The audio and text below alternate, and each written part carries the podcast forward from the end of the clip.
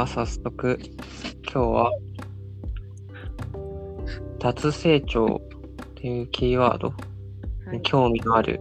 学生2人で、脱成長って何なんだろうって、なぜ脱成長なのか、分断格差、気候変動乗り越えるっていう本をもとに、ちょっとおしゃべりをしていこうかなっていうふうに思っています。はい。で、よろしくお願いします。で、まあなんか、で、この、で、せっかく二人で喋ることも、他の人となんか、そもそもこれがなんか正しいのかとか、役に立つのかわからない状態だから、なんかいろんな人にとりあえず共有して、どう思うみたいなことができる素材として、ポッドキャストを配信できたら面白そうだねっていうので、今回配信してみます。ではーい。で、まあ、本をなんか、各章ごとに毎回話しながら、それについてなんか、ここってなんだろうとか、これ面白いねとか、これ、みなんだろう、疑問とか感想かなというふうに思っています。で、二人の前には、簡単に要約というか、まあ、なんか気になったところまとめたドキュメントがあるんですけど、なんか、僕の大学の講義とかだと、これをとりあえず読んで、で、最後、あのまとめの下に議論したいこと、気になること、感想っていうのを僕が今4つ挙げてるんだけど、うんうんそこら辺をまあなんか話していくみたいな。でもそうすると、ずっと僕が喋っちゃうんだよね。まあ、いっか。話すとも、どんちなみにどんな感じ？よ読みはした、初めには。うん、初めには読んで、なんか解説は今回初めて読んだから、結構、なんかな内容のことにも触れている部分が多いじゃない。で、内容の知識はまだ私ないから、あこんな概念がみたいなことが結構多くて、はいはいはい。ああ、議論のの方が、うん、なんか理解はできたなっていう感想まあ、そもそも解説だからね。細かいところ本文読まなきゃいけないから。まあ、一旦、一旦初めに今日やってみます。で、なんか長くて学びそうだなと思ったらまた進め方。まあ別に、うん、いっか。いきます。はもーいし、初めにで、見出しのなかったとこ導入って書いたんですけど、ここですね。本書の主張が最初にバンって書いてあって、現在の生態系に見られる明らかなバランスの崩壊と様々な社会問題は、経済成長の必要な追求によって生じていますと。で、その経済成長の個室っていうのが、結構その科学的なエビデンスとかアドバイスっていうのを無視することになりやすいですよ。で、その解決策としてこの本は脱成長っていうのを掲げてるんですけど、脱成長の目標っていうのが人間と地球のシステムにもたらす害を最小限にするために物事を意図的にスローダウンしていくことっていうふうに掲げています。その意図的っていうのが、パンデミックとかのこのコロナとかの災害、災禍のせいで、ロックダウンとかが起きて、なんかいいやおうなく成長を減速するんじゃなくて、それはもうなんか、もう勝手に、なんか自発的というか、やらざるを得なくて、こう経済せ、経済を停滞させてしまったけれども、そうじゃなくて意図的にしていく必要があるんじゃないかっていうのを目標にしています。で、そもそもその、今、じゃ現状、まあ、この本書かれたのが2020年の4月って書いてあったんですけど、パンデミック当時、コロナ始まってすぐみたいな頃の、が、どうして悲惨なのか、どうして苦しいのかっていう理由が、やっぱり多くの命が失われているからっていうのと、その成長が行き詰まった時に、生活を守る方法が何も用意されていないから苦しいというふうに書いてありました。じゃあその先ほど挙げた意図してスローな社会を作るっていうところで、脱成長社会の条件は2つありますっていうふうに挙げてます。で1つが互いのケア。例えば看護、介護、保育、お世話、まあ、手伝い、配慮みたいなものの様々な形で手を差し伸べることっていうのを、まあ、ケアっていうふうに定義してるんですけど、そういう互いのケアっていうのがまず一つ大切ですよ。で、もう一個がコミュニティの連帯。で、ちょっとどちらも抽象度が高いんですけど、ここら辺がまあ、この本、本、各章で詳しく書かれていきます。でこの2つがより公平で持続可能な未来へ進むためのエンジンにもなるはずだというふうにここでは書いてあります。で、今回のそのパンデミック、コロナによるパンデミックでは、どんどん経済を成長させていこうっていう考え方、立場、成長市場主義っていうのがもたらす様々な悲劇が浮き彫りになりました。じゃあその世界がどのような状況、まあ、今後も、これまでそういう、えー、パンデミックとか感染症 とかってずっと繰り返されてきてて、これからも絶対まあ起こる。っていうふうに言われているので、まあ、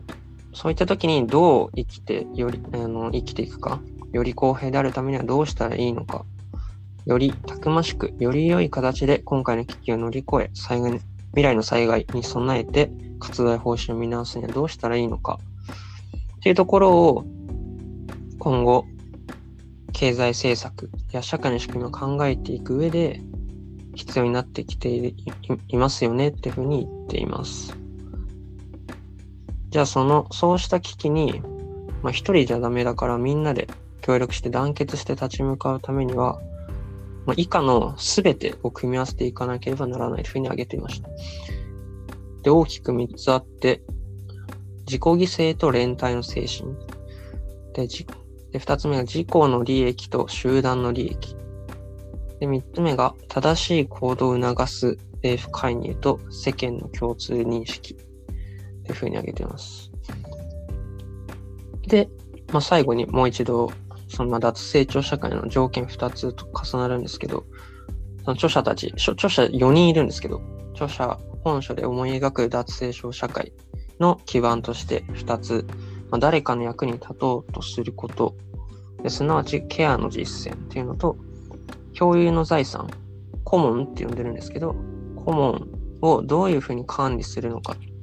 ていうのは、コモニングの実践。この2つの実践っていうのが、今後脱脱成長社会の基盤になりますよっていうのを、ここでは挙げていました。でこうはい。ここは、ここまで2世終了です。で、最後3つ目、本書で訴える政策っていうのは、まあ、ここでも具体的にバーッと挙げてるんですけど、詳細はまた各章で紹介してるんですが、ざっと上げていきますね。まず、まあ、草の根、個人とか草の根、まあ、例えばこういうポッドキャストで2人でおしゃべりしてることを発信するとかいうのも、ポジティブな行動力として、まあ、必要なことは確かなんですけど、まあ、それだけでは持続的な変革っていうのはやっぱ進めることができなくて、やっぱり国、国家っていうのが安全と医療っていうのを保障して、環境を守り、経済的セーフティーネットを提供しなければならないというふうに言っています。そこで、やっぱりその政策、本書で訴える政策としては、えっ、ー、と、パンデミック下の成長できない経済を制御することっていうのを挙げています。えっ、と、ちょっと待ってください。でもなんか多分、ちょ、ここ要確認なんですけど、二つ掲げてて、一つ目はそのパンデミック下の成長できない経済制御する上で、まあ、ざっとグリーンニューディール政策と公共投資のプログラムが一つ目。全部5つあります。二つ目が労働時間の削減と雇用の共有、ワークシェアリング。で3つ目がベーシックインカムやケアインカムといった所得の保障。4つ目が基本的な公共サービスの確実な提供。で最後、5つ目がコミュニティ経済への支援と書いております。で、2つ目、大きく後半、パンデミック後これからの世界のために成長しない経済、意図せずそのスローな社会を作るための政策として、えっと、炭素排出に価格を設定するとともに、財産及び高所得、天然資源の使用、汚染物質の排出にも財政の仕組みを作り直すことで他にも現在の経済で行われている資源集約型の活動、環境負荷の大きい活動は放棄して、ちょっとまあ政策とも外れるんですけど、そういうふうに書いてありあります。で、本書がそこでまた重なるんですけど、提示することとして、気候変動に関わる多種多様な脅威を含め、この先も必ず訪れる危機の影響を緩和する目標に向けて、経済の在り方を再構成する方法っていうのを、この後第1章から提示していきます。で、国家が行うべきは、まあ、グリーンニューデー政策って何ぞやみたいな話だと思うんですけど、まあ、一旦置いといて、グリーンニューディール政策に予算を投じ、国民の健康及び医療に関わるインフラを立て直し、より環境負荷の少ない経済移行しつつ、長いですね。それが労働者を犠牲にしない、公平な移行となるような雇用を創出していくこと。すごい多分ギュギュッと詰めた文章なんですけど、ここら辺を提示していこうという試みの書籍になっています。で、例えば、まあ、望ましい公的資金、まあ、税金ですね、の使い道として、要はコロナで救うのは企業や銀行じゃではなくて、ベーシックインカムとかケアインカムの創出によってこそ人々とコミュニティというのが人生と暮らしを立て直す後押しとなるというふうに挙げています。で、もう一個が、えっと、過剰な成長追求、経済成長の追求による代償を、えー、今は、こう、利益を得てきた人じゃない人たちがその代表を支払っているので、そうじゃなくて、最も今まで多く利益を得てきた人こそ代償をきちんと払うようなさまざまな活動を連携させることによって体制を整えていくべきだ。ちょっと抽象度高いんですけど、そう書いてあります。で、まあ、リスクを対抗するためにも、相互扶助とケアで成り立つコモンズをベースとして社会を再構築し、集団が求めるものが成長ではなく、ウェルビーイングと公平性となるよう風向きを変えていかなくてはなりませんと。で、まあ、ちょっと初めにで、結構、具体がまだまだ少なくて、正直、これはただの夢物語だっていうふうに言われたりすることも想定してるみたいなんですけど、全然そんなことないよっていうふうに最後締めてて、えっと、著者たち、私たちが望む世界を構築するためには、生活の中で今すぐ始められる具体的な活動方針をこの本で明らかにしていきますと。で、公平で環境負荷の少ない社会の実現に向けて様々な活動の相乗効果を引き出す政治戦略についても考えていきますよというふうに言っています。はい。ちょっと、まあ、ここに共感する人にとっては希望の持てるようなところで締めてて、最後、まあ、大切なのはまあ、経済成長の、ま、指標である GDP ではなく、人間と地球の健康とウェルビーイングだ。それを実現するのが脱成長なのだっていう文章でくくってありました。はい。17分。最初の話を除くと、まあ、15分ぐらいで話したのかな、今。15分弱ぐらい。こんな感じで、なんか授業とかまとめてるのがです。どう、どうすか？なんか読んでたらなんとなく頭入ってきた？うん。いい、いい活動な気がします。やっぱり読んだものの、うん。なんか、つまりはなんだっけみたいなところって結構忘れちゃってたり、うんうん、整理すると各所こんなこと言ってたねみたいな。ちょっと段落の内容こうだったねっていうのが分かるのはそうだよね。なんか、同じ文章を前にしながら聞けるといいっすよね。うん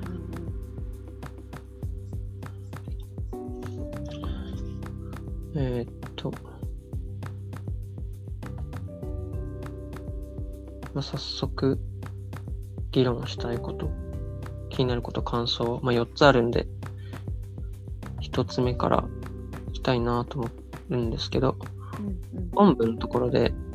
まあ、今回のパンデミックでは成長至上主義がもたらす様々な悲劇が浮き彫りになったって書いてあったんですけど、まあ、ちょっとこの後もしかして書いてあるかもしれないけど、この初めにっていうところではそこまでこう丁寧に具体例を挙げてたわけじゃなくて、そもそも様々な悲劇って何だったっけみたいなのをなんか、せっかくだからうん。はなんか前提揃えとこうかなと思って書いてうんうん。うんみて、確か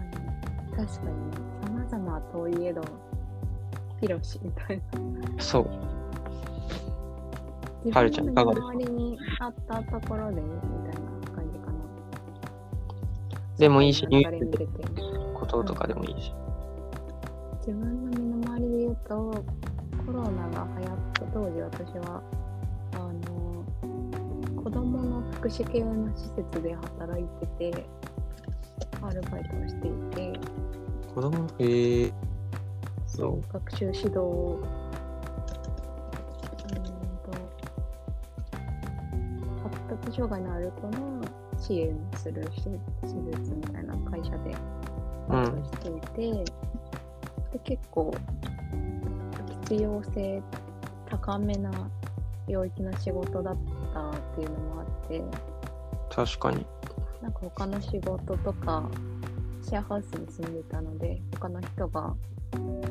コロナで休みになったみたいなことがある中で、私は結構働き続けていてうんうんうん。シェアハウスをしているのも加わり自分がコロナにかかってみんなに感染の恐怖を与えていたなっていうのはあってそれは一つ仕事をし続けなくちゃいけないみたいなところは悲劇だったのかなって思っていたりああ、それは、あ、仕事をし続けることでそこで、例えば、うんウイルスもらっ感染リスクうん一緒に暮らしている人にも移しちゃうとか。うんうんうんああ、確かに。そうね、そうだよ。なまあ、福祉のなんか関連だから利用者さんにとってはその施設に行くこと自体も必要なことではありつつ来る人たちもリスクを負ってくるわけだからなんか難しいなと思いながらいてとかあとは身の回りでやっぱり仕事全然なくなったみたいな人はちょっとちらほら聞いたりして業界によってはうーん、結構日本でも打撃があったところはあるんだろうなと思って旅行業界に4月から就職した人とかは入っていきなりずっと休みでみたいな話は聞いてそうだよね。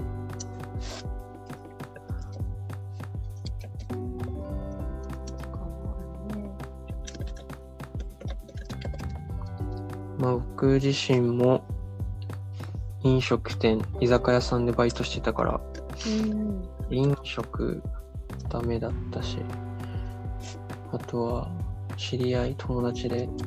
ブライダル系？うんうんうん。結婚式に関わるお仕事とか、まあ、イベント、関連。とか、そういう対面イベントみたいなところはもう全部だよね。うん旅行関係と関係あるかもしれないけど、うん、あのちょうど就活の真っ最中でそのコロナになり始めの頃があはるちゃん自身が？そうそう